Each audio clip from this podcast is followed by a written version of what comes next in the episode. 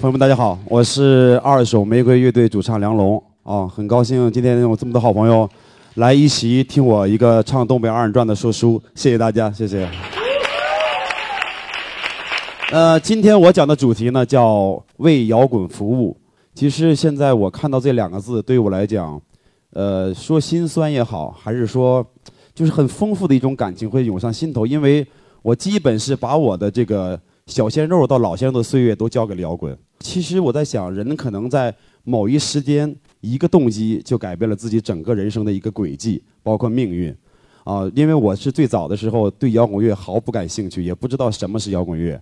就是有一次在听完刘德华的《来生缘》还是《半生缘》之后，对，然后觉得这歌呢怎么感觉还是有点不够吃劲儿。后来突然看到一个。一个非常有智慧的一个台湾歌手叫做郑智化，然后听到了苦涩的沙吹动大脸庞的感觉，我突然发现他特别有素质。那 直到有一天呢，在电视上，真的我记忆里是中央电视台应该是，呃，播了几个小伙子非常酷，穿着黑色的 T 恤衫，留着长头发，说现在北京非常时髦一种音乐叫做摇滚乐。后来我才知道，这帮小伙子就是呃后来的经典乐队黑豹乐队。那从那之后呢，我就开始接触了这种摇滚乐。我突然发现他们的歌词特别发人深省，特别误导青年，然后一直把我误导了喜欢摇滚乐。后来听唐朝，那么这里面有一个小段子，就是说有一天我骑自行车看到一个叫崔健的人，然后系了一块红布，上面写个南泥湾，我就拒绝了。啊，我觉得他是一个翻唱歌手。后来我这个北京有一个亲戚到齐齐哈尔来来问我说：“你现在听什么音乐？”我说：“听摇滚乐。”但是听崔健嘛？我说不听，那好像是一个翻唱歌手。他说：“你这个太可笑了。”他说：“现在在我们北京啊，从八岁到八十岁都听崔健的音乐，那是一个非非非常伟大的人。”后来我才开始听崔健，听完他之后就麻烦了。对，当然了，我现在的长相有点很惭愧，面对这张照片啊。呃，大家可能认不出来，这个这个不是我啊，是下面这个。这就是二手玫瑰创建的时候，就在这个农村。这个农村是叫新华村，离这个哈尔滨的市区大概需要嗯四十分钟左右的路程啊。然后因为我是两次进京啊，不是赶考，两次进京都失败了。因为第一次来了之后，就是疯狂的送歌，送歌的意思就是说我把自己之前的一些作品。按听说过的故事，要给各个唱片公司去选送，然后我送到了当时特别有名的，包括什么竹书文化呀，包括前早期的麦田呀这些公司，后来都留了呼机号，也就销声匿迹了，因为他们觉得我的音乐太高档了，可能他们接受不了。后来两次被挫败，我就回到了东北。回到东北之后呢，基本就是一个放弃的状态，因为我觉得这两次并不是说我。呃，不够坚持，而是我不知道该怎么坚持，我的东西该怎么写。因为我第二次离开北京的时候，我发现，就即便崔健来敲我的门的话，我也没有任何机会，因为我不知道该以什么角色就跟这个圈儿、跟他，或者是跟这些东西发生关系和影响。那么，直到我回到东北的哈尔滨，回到农村，这个时候呢，因为大家看一下，这个除了最后那个长得特别农村的我的朋友，那个长头发叫马金兵。是一个回族，然后下面这个是温恒，是我当时的鼓手，也是我的学弟。我们俩在一块学打鼓。我们仨最早的乐队叫黑镜头。那个时候其实我们还是整个东北都是 heavy metal，你知道东北人特别要命，就是一点没情趣。那个时候我一回东北，所有人都披个长头发，然后弹的一样的歌，nothing。就 metallic，我实在受不了。所以后来我们组建这个乐队呢，叫黑镜头。那么尝试了很多种风格，最后在我被开除，我当过保安，在我被开除之后。由于生计问题，我们这乐队就不了了之了。那我等我九九年两次进京回到东北的时候，这两人找到我说该怎么办。然后我呢，特别赖皮的，借着他俩的这个对外的宣传，说梁龙在北京混迹了三个月，我就在以这个名声，我在东北骗了一星期的吃喝都没重样。因为每天会有人请我喝酒，说想问问北京什么样，北京的女儿女孩的腿是不是够高够亮。北京的摇滚乐是不是那么发达？见不见老五？见不见崔健？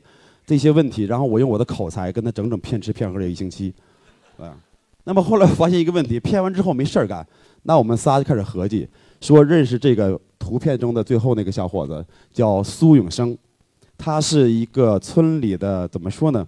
你可以叫喇嘛匠，就这意思。他婚丧嫁娶他就接活儿的人，主要的一个好处就是消费极低，到那儿就能活，而且当时毫无目的。我们仨就说白了也没想什么农村包围城市，也没想过采风，就是兜里实在没钱了。我们仨就跑到这个孙永生家就混去了，这就是他们家的门口。后来我们也去过，后来回回访过，回访过。现在他比我还胖，现在是个村官，是学校的一个老师。那么那个时候，我发现，在农村，我一共前后生存了大概三个多月吧。突然有一天，我发现，就是自己整个的人是变得很空了，就是之前对摇滚乐那种城市那种桎梏啊，什么高楼啊、大厦呀，什么精神呐，这些三单词全都抛掉了。我突然发现我很放松，那么在那个时间，我产生了一个冲动啊。其实我我先说一下，我不是唱二人转的，我也没唱过拉场戏啊。很多人问过我是不是唱过二人转和拉场戏，我确实没干过。那么在那个时候呢，我们接触到了真正田间地头的文化，这就是我没有像苏阳老师那么根深蒂固的就西北文化啊那种接触，东北没文化，东北的文化，我先不说下边了，反正就是。对，所以说呢，他确实给我影响了我整个的一个过程。他的妹妹在窗台路过的时候，我说你给我三个数字，一到七，他说的是六四三，这就是后来我采花的和声，也是一个三拍子的原因。所以说从那个一开始，我在在这个农村打开了一个想法，开始去脚踏实地的写东西。那么，二手玫瑰第一张专辑的将近一半的作品都是在这个农村产生的，那就是一九九九年，二手玫瑰乐队正式在新华村成立。啊，但当然了，其实没有那么伟大，我就形容一下。后来呢，同年我们参加了一九九九年哈尔滨的第二届摇滚音乐节。其实那个时候，地方的摇滚要比现在发达，那个时候就已经有音乐节了，而且也是十几支乐队。最棒的是，当时基本都是本土乐队。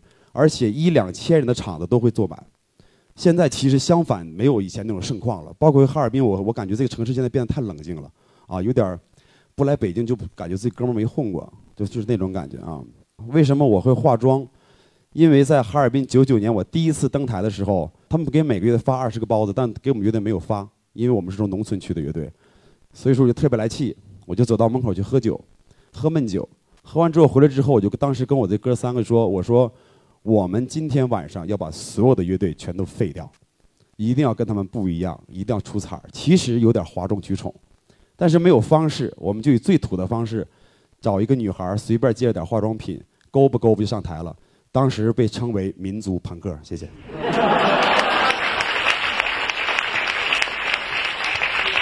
后来呢，我们就来到了北京，然后有人形容说，二手玫瑰到北京是伸进北京的一只怪手。其实我自己对这个单词并不知道该怎么解释，但是我看到这张图片的时候，我觉得我也无语言表。现在看起来挺国际化的是吧？当时他们觉得疯了，他觉得你这个人来干嘛？来霍霍北京城吗？来霍霍中国摇滚乐吗？其实我也不太清楚。那么这张照片其实是我们在拍摄采花的时候的一个一个不算剧照了，大概就是一个记录。那么到北京之后，我们开始正式以“二手玫瑰”这个名义在北京开始生存发展。其实也经历了很多呃跟别的乐队相同的分分合合的故事。但是我们正式成立应该算在两千年的年底到一零年的年初。呃，这个呢就是我们的第一组的正式的“二手玫瑰”成员。现在呢还在乐队的只有吴泽坤老师在，大进呢现在自己做独立音乐人。然后这是王玉琪跟很多的优秀的歌手合作过，包括张楚，包括江欣。现在呢是修学修法呃那个佛学。然后这边呢是我的第一任鼓手张悦，他是在四呃五年前应该了，就是不幸去世了。呃，等于现是我们最早的一批成员，也是我们二手玫瑰在北京的缔造者，是这样啊，我很缅怀，谢谢大家。当然了，这就是。忍无可忍，无需再忍了。从那之后呢，我们开始组建第一波，然后到重组，到分，到合，到欢。那么，其实二手玫瑰经历了一个两次大换血。第一次应该是在二零零五年，那因为导火索就是二手玫瑰走到了第一次的所谓的小巅峰，就是在零三零四年交际的时候，我们骗了五十万块钱，在北京的展览馆做了一次叫“二手玫瑰通天演唱会”。呃，当然通天听起来有点吓人，其实就是赞助商的名字。然后呢，是吧？然后呢，因为我们没有过得到那种荣誉，在北京也没有什么名气，但是突然出了第一张专辑，在同年年底就做了一个演唱会，很多杂志和媒体来的时候就开玩笑说，说你们比流行歌手还能吹牛，因为两千年前后是中国摇滚乐最低谷的时期，我可能在座都是都是八零后九零后，那个时候像一些 live house 的演出是这样的，十个乐队，九个乐队是观众，就是我演出的时候，那九个乐队是观众。然后二哥上的时候，我就是观众，对，是这么一个过程，所以是很艰苦。然后我们每次演出完分到多少钱呢？一个乐队大概是七八十块钱，一个人大概是十几块钱，也就打车回家都不够。啊，这是一个很老的故事了。然后我还接到过一个电话，因为我在北京首演是两千年的八月十三号，应该是。演完这次出之后，酒吧老板给我打电话说：“你能不能来当我们当驻场乐队？”我非常兴奋，终于在北京找到一碗摇滚饭能吃了。我就问他，我说那演一场多少钱？他说什么钱？我说演出费。他说没没有演出费，摇滚乐没有演出费。对，这就是当时在北京的状态。那我们到零三年做完这场北展演唱会之后，有一个很大的问题出现了，就是每个人内心的膨胀，包括我自己，对整个的状态、对自己的把握，就是完全就是有点没有节奏了。那导致最后第一波乐队的解体。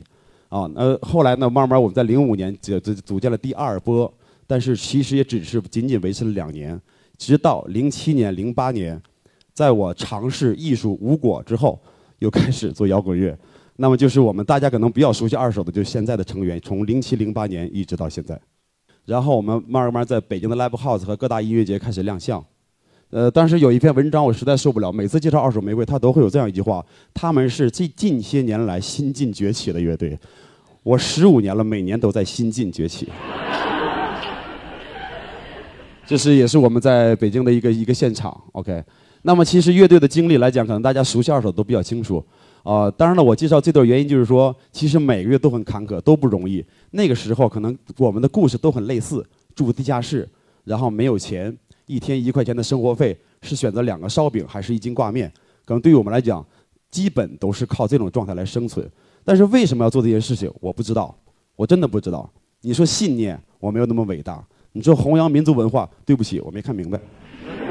所以说很多东西真的不知道。但是我们确实在坚持，确实在坚持，一直在找一种诉说方式，一种表达方式。那么，所以引申到第二步，当我们成熟一点之后，突然发现光摇滚不够了。我们的一个方式就是微摇滚，那么微摇滚说的什么意思呢？就是我们在乐队接近成熟一点之后，开始想一些费尽心机，开始玩一些伎俩，怎么存在，怎么发展，怎么把一些文化变得更有效。因为我在两千年在北京基本是被挨骂的，除了说我哗众取宠之外，就是伪摇滚，扣上这样的标题。但是我内心特别冷静，我也特别高兴，因为他们在我眼里也是伪摇滚。呃，那我就简单陆续过一下。那这张呢，是我们在应该是在一二年对做的一个叫《出笼之大背童眠》演唱会。其实我们在名字上、在海报上都是费尽一些我们自己的一个概念的先心机吧。这个呢，就是我们又当时是做的新的 logo，是由设计师周爷帮我设计的。其实它是一个徽章，我们希望有个小奖奖励的感觉。当然还有一些其他隐私的东西，咱们可以私下解释，这儿不太方便。那么这个是我们当年。做的一个巡演叫“你幸福吗”？这个段子大家应该都知道吧？就是央视电视台说“你幸福吗”？他说我，他说什么？对我姓我姓什么？我姓根。OK，好。那么我们给他起名叫“冬季关怀巡演”。啊，其实我们那个时候，包括我们还有踏破铁鞋呃这个巡演，包括还有很多这种很好玩的名字。那么这个呢是当年二零一二年有一个特别伟大的一个野史，就是说世界要没了。然后我们说这怎么办呢？当时我们就有一个旧船票嘛，说你们今天来吧。我们就在这个历史，就当时这个新闻里说的那个世界最后一天的时候，我们做了一场这样的演唱会，叫“你妹演唱会”。这个呢，就是也是我们做一个先机。当年米塔利卡第一次来中国，在上海的，呃，应该是奔驰中心。然后我们在他的前一天，在另一个小馆做了一场叫“金属前戏”，啊，也是为了迎接米塔利卡终于来到了中国。就像他在台上说：“他说我用了几十年的时间，终于登上了中国的舞台，但是突然发现，并不是那么奏效了。”那这个是我们第三张专辑的封面，这是和艺术家张小刚先生合作的。他呢，就是用一个很即兴的方式，把我们的属性融合到了一个作品当中。但是其实说实话，一开始我没有太多的解读这个，我就觉得是一个怎么说一个是一个帮忙吧。可能小刚老师比较喜欢二手，然后也愿意去做点这个事情。那么后来我发现，其实它的整个配比特别逗。我们两个属马的，一个属猴的摇篮挂着，但是很很多人觉得那尾巴有点别的隐喻。还有孙权，孙权是属狗的。啊，所以这个照片后来我整，我个人觉得其实还很符合二手玫瑰目前阵容的一个状态。那这是我们第三张专辑，第三张专辑为什么介绍一下呢？因为它里面有一些红色的花瓣就是你打开的时候它会掉出来。掉的时候，后来我跟周爷设计师我说，为什么你要设计这么一个过程，而且很复杂？他说呢，设计这个概念就是我们要制定规则，这是第一个很重要的。第二就是它有动感，一般的专辑是很冷静的，它没有动的感觉，而这个打开花瓣它会掉出来，所以你会。自主不自主动一下，这也是一个我们一个小伎俩。这个就是很伟大的一个时代了。呃，那个年 是我忘记具体哪一年是比较火的，就叫《中国好声音》吧，还是对我忘了，大概这个意思。然后我们为了配合这个伟大的娱乐时代，我们就发起由乐迷来翻唱二手玫瑰的歌曲。我一个专业的歌手我也没找，不像他们那么不要那啥，比如说什么。用一些乐队人翻唱自己的经典，我我首先我没经典，那么这个我们起个名字叫做《二手好呻吟》，啊，是选了十组村民，我们管二手玫瑰村的粉丝叫村民，二手村，那由村民自己录音、自己混音，然后我帮他们整个呃设计，包括这个费用是我们乐队帮他出的。这个专辑现在我听起来特别耐人寻味，有机会给大家再再再扒一扒。然后今年呢，我们还在想要不要搞《二手好声音》第二季。啊，这个呢，我们每个地方都会有一些二手村的舵主，然后这是一个奖状，呃，大概有一个地区的负责人。其实可以看得出来，还是花了很多心思在这个市场的探讨上。因为我们是独立音乐人，没有公司，也没有人去管你，基本都靠自己的一些小伎俩来存在。那这边就是一个我们二手玫瑰特制的一个徽章。这个作品呢是二手玫瑰比较正式的第一代二手玫瑰乐队衍生品。这边叫鞋拔子，这个叫绿帽子。这个“绿帽”这个词儿不受地域限制吧？大家都知道“绿帽子”什么意思吧？哦，那好，挺冷静啊。他们问我为什么做一个脚一个头，对，从头到脚都要有影响。对，那么综上所述，其实我们乐队还是说实话，我个人认为还是比较对一些细节工作还是做的很多的想法。但是我发现一个问题，即便如此，一个独立音乐的存在还是有很大的问题或者和困难。啊，那。从这之后，我们继续往下走，可能迎来了二手玫瑰所谓的一个小高峰的时间，就是在二零一三年，我们做了一场叫做“摇滚无用”的演唱会。知道二手玫瑰的乐队的人知道，两千年我到北京第一句话喊出来的是：“大哥，你玩摇滚，玩它有啥用？”就那个时候，我感觉我是起码是给摇滚圈打了一针兴奋剂，起码打了一个反问的兴奋剂。你们在坚持，你们在做，到底是干什么？那么从这儿开始，这个红墙也是我们的一个隐喻。红墙内和红墙外，我们需要知道什么？我说过，崔健是不可替代的，因为崔健不是他的歌曲本身不可替代，而崔健的时代。他在一九八九年中国改革开放最开始，刚知道外面的世界的时候，他唱出了一无所有。那个时候我们并不是一无所有，而是我们在选择上一无所有。那么我认为红墙可能是也是我们个人的一个隐喻。那这是一款，也是一款纪念海报。那刚才我说了，十二年前，呃，十五年前问了一句：“大哥，你玩摇滚，玩儿它有啥用？”十五，呃，十三年之后，我们回复了一句：“摇滚无用。”很多人提出质疑，说你这个小子从来就没对北京好过，没对没对滚圈好过，说有啥用？最后你来个摇滚无用，我说不是，摇滚无用，还有后半句叫做无所不用，这才是我们真正想表达的，在这次演唱会上。呃，这张是比较吹牛的照片了，所有的演唱会都会拍得很全面，大广角。看起来人满满的，其实都不好说。那这张照片是一个主要体现是服装，这个服装我们是跟一个当代艺术家叫做宋晨合作的。啊，其实每一个乐手都有一个单独的设计。那今天可能这个资料没有那么全，大概是这个意思。这张照片看到舞台的整个装置，我们这个舞台的舞美是跟一个艺术家，也是做雕塑的当代艺术家，很优秀，叫郑璐。那由他来操刀做的，那大家可以看到后面是一个我们国家的祖宗，一个宝贝熊猫，然后还有包括天上飞的猪，啊，这些猪呢，其实后来我们做了也是做了一个艺术衍生品，叫做艳遇，啊，那这场演唱会其实在整个舞美上和他的整个服装上，我们是确实花了很多心思。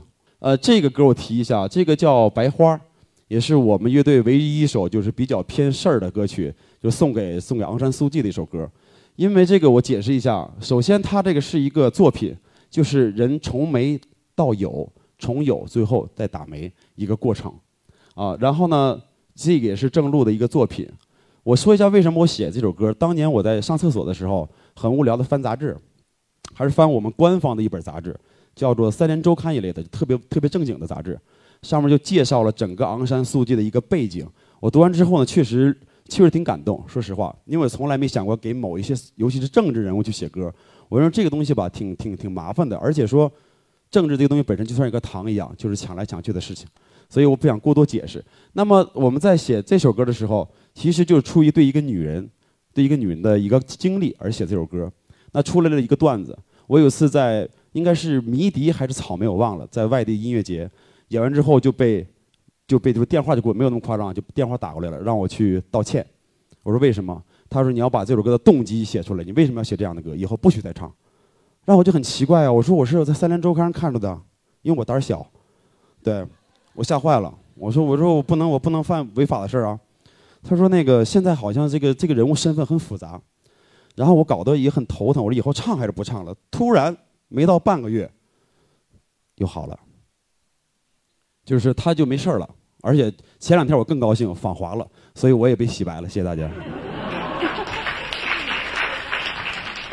那工体其实到了一个我们所谓乐队的一个小高峰。过去之后呢，我们在这次获取到什么呢？获取到一个一个概念，一个字眼叫做跨界。”我们从最早的以只做摇一位摇滚乐的音乐的状态，我们开始跟当代艺术、跟一些其他的形式开始做合作。那么通过这次合作之后，我自己也是考虑了几年的一个一个事情，也终于落实了，就是我们创建了一个品牌，叫做红配绿。说到红配绿呢，其实是，呃，怎么说呢？最大的功劳是来自于二手玫瑰的乐迷，因为我有一年去沈阳演出的时候，我突然发现底下的人是带着扇子来看演出，我就是东北那种，就是。苍茫天涯我的爱，就是那种，对，就是那样的一个一个状态，然后全都带着扇子来看演出，当时我就吓坏了，我说摇滚乐还有能拿扇子看演出吗？啊，这个所以说，而且都是红红绿绿的，所以说因为那一个事件，导致了后来我们的服装，我们的包括舞美上还有很多的元素都沿用了红配绿。那么我在去年正式做着开始做这个品牌，这个呢就是我在应该是两年前，现在应该是两年前了。我做的一个个展，主题就叫红配绿。左上角的是浴缸，它的名字在作品当中叫长草。然后下面这个呢是一个柜子，啊叫捉迷藏。然后这个碗呢，我当时起的名字叫吃里扒外。灯笼叫做红男绿女，啊其实这个些大部分来自我东北的记忆。后来我在评价说，记忆家乡对一个人是什么？我不知道别人怎么理解，但起码我认为，并不是离开家乡的风景，也不是那么多回顾。我认为家乡的记忆对于我来讲是一场饕餮盛宴。说到这个这个柜子，其实我的概念来源于这个小时候我们会钻那个水泥管子，小时候在路边会放着很多水泥管子，钻来钻去，来回玩儿。这个名字叫捉迷藏嘛，所以把这个来隐喻出这样的一个作品。后来我用一句话形容我的故乡，我说可能故乡像一个女人，我就松花江嘛，松花江像一个女人，那像一面镜子一样，照着变化和即将发生的变化。这个还有人问我，你为什么做跨界？我说我跨界的概念有一点，就是我有一些想法，通过音乐很难去直观表达。我把那些东西可能会放在作品里，也可能会放在影像里。这个就是我们红配绿的第一组的一个概念服装。啊，其实我特别高兴，就前两天有个张女士，对，我也我也我也我也特别感谢的。我不知道为什么，因为我有一天我打开电脑，我的微博不是大 V，就那么点粉丝。突然发现几千条、几千条艾特我，我说我什么事被发现了吗？我突然感觉很膨胀，你知道吗？特别膨胀，啊，我就感觉这出名的感觉真好。后来一看，一张照片都没有我的。那这个红配的是我们去年的一个一个一个一个一个设计，然后呢，我们在纽约演完出之后，也特意在那儿做了一些包括。这个怎么叫 fashion show 吧，就类似于小小号小号版的，然后做一些宣传。我们把这组叫做艳遇美国纽约街头，然后遇到了我们这位美女，这位美女是我们美国经纪人的一个助理，然后由她帮我们一起完成了这次整个的拍摄过程。那到那一步的时候，突然我回到北京就有一个想法，我其实我觉得二手玫瑰它只是一个乐队，它只是一个个体，它不是好像就是跟我想象东西还有一些差距。我就想起了一首儿歌，我不知道大家听过没有，叫做呃种太阳，啊，就是我有一个美丽的愿望，长大以后不要播种太阳啊。大家不知道听没听过这歌？听过是吧？啊，一个挂在南极，一个挂在北冰洋，一个挂在冬天，一个挂在晚上。所以说回来之后思前想后睡不着觉，然后寂寞难耐，因为人到中年。所以说我在做梦做的不太好的时候，突然想起来一个成立一个东西，成立一个不光是二手玫瑰一个东西，成立一个更好玩的，让更多人能去一起玩的一个游戏。我们组建一个团队，叫做为摇滚服务，这就是我今天要说的重点。那么谈到为摇滚服务，第一件做什么？我们第一个行为是在去年，也就是从纽约回来，我们马上就做了一个一个展览，叫做为摇滚服务，就是两岸三地首届华人摇滚展。其实一开始只想做一个很普通的呃摇滚展览，因为我有一个概念，我突然有一天我问一个年轻人，我说你知道谁是魔岩三杰吗？我说你知道谁是崔健吗？而且他是一个玩吉他的。他说他不知道崔健是谁，他更不知道魔岩三杰是谁。我很惊讶，我惊讶的是怎么不是我不明白，这世界变化快。那么其实对于我来讲，做这个展览第一次初衷很简单，如果是想展望未来，不如先重读过去。呃，第二个原因，为什么融两岸三地？因为我读到了一个故事，台湾有一把吉他是砸碎的，砸怎么砸碎的呢？是砸向了总统府，砸向总统府。那么香港也有一把吉他。他从来没登上过大雅之堂，他只在酒吧伴奏，这可能是 Beyond 早期的一把琴。而大陆还有一把琴，可能是崔健，他写出那个时代的一无所有。但这三件事是都在很接近的一个时期发生的，也就是说，我们华人三个地方的摇滚文化和内容背景，包括对摇滚本身的解读，都不太一样。我认为台湾更像江湖，因为我一开始比较抵制像五月天这样的欧欧巴，啊。也不是抵制，就说喜欢不起来吧，也不至于抵制。其实他的我不敢说坏话，就是他的粉丝能把你干死。所以说这个对，当然了，后来呢，我到台湾认识我非常遇到了有个非常好的一个知音，一个老大哥叫做张四之三，角头音乐的对角头嘛，就是杠头嘛，就是黑社会的意思啊。我也得拜拜码头，然后 OK。后来呢，他他给我讲了一些他们的故事，我很感动，以。让我改变了对台湾摇滚乐的看法。他说，他其实五月天也好，包括拖拉库、四分卫这些乐队，全是张四十三最早发现，以及最早推广的。那后来呢，就各走各走各道了。但是他们有一个联盟，就是五年一届免费的演出，不管你是多大的腕儿，你就是五月天，你也得回来做这个事情。然后呢，还有一个故事说，有一个鼓手和主唱发生了矛盾，好像是啊。然后他俩有三年没说话，这个演出就推迟了三年没有做，一直到这个鼓手回归乐队之后，他们又做了这场演出。所以我认为，像呃台湾的摇滚乐更像江湖，虽然唱起来那么嗲，啊，虽然我我到现在其实我还是接受不了。那说到这个事情，好，那我们集合了三地的摇滚文化不同的东西，然后形成了我们这次展览的一个核心，就是两岸三地一个回顾展。那这次整个展览的过程当中呢，其实一共分为了几个摊位。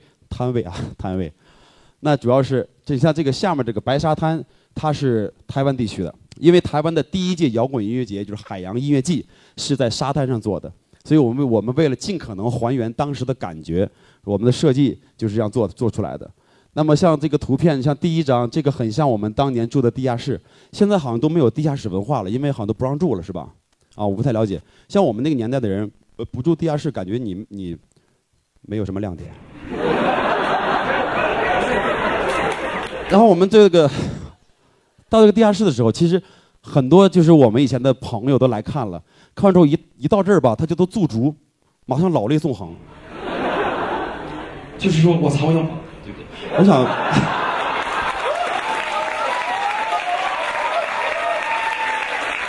其实我想在这睡一会儿，而且真有人在这睡，我也睡了一次。对，就是他们马上能找到自己的影子啊。然后我们包括一些小标语，大家看不清，其实特别搞笑。就是一些比如说什么各种收费电话啊，包括大保健呐，什么都有一些东西。其实说白了，那会儿他们也做不起大保健，我可以替这摇滚圈负责。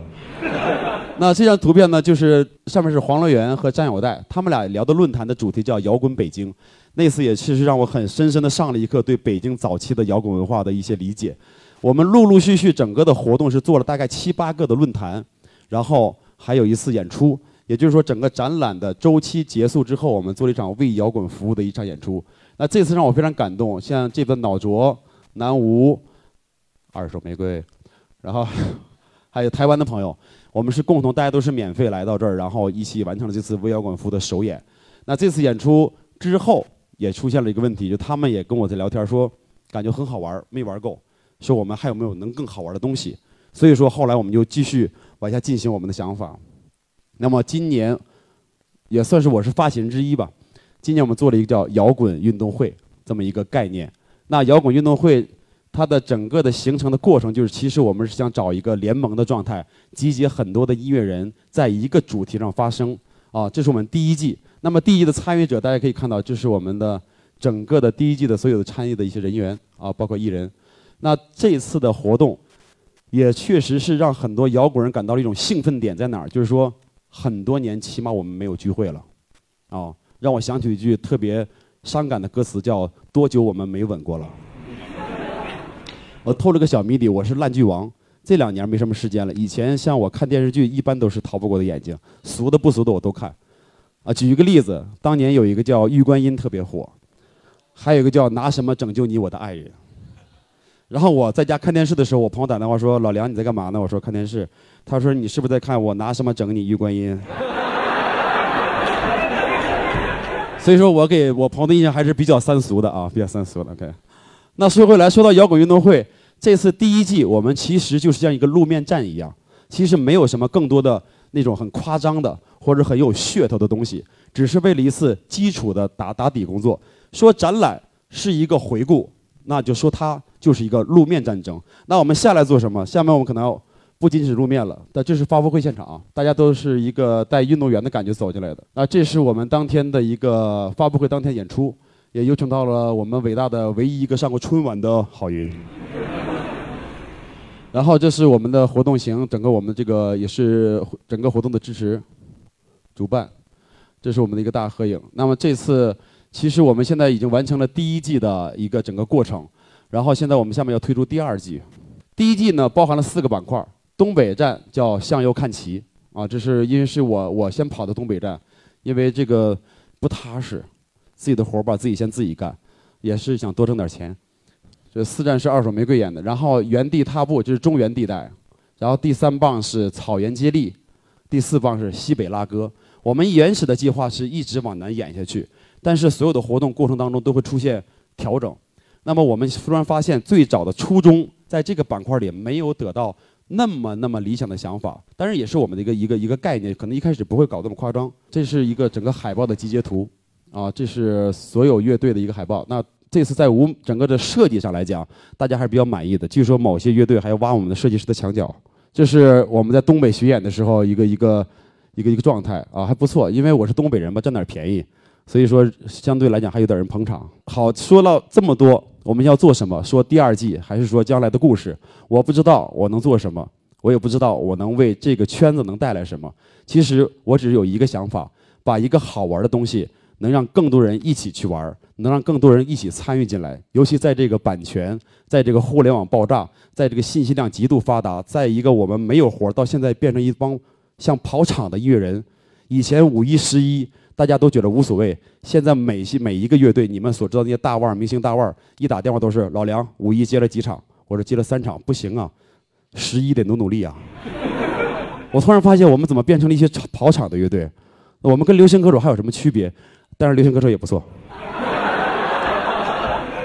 对。因为摇滚乐一直在我当中，我心目当中，像摇滚乐也好，包括好的原创音乐，像莫西子诗这样等等这些艺术家，我认为他们是艺术家，他们是中国一个不可多得的艺术品，但是不能在一个我们看似疲惫的平台上继续前进，可能会出现一些问题。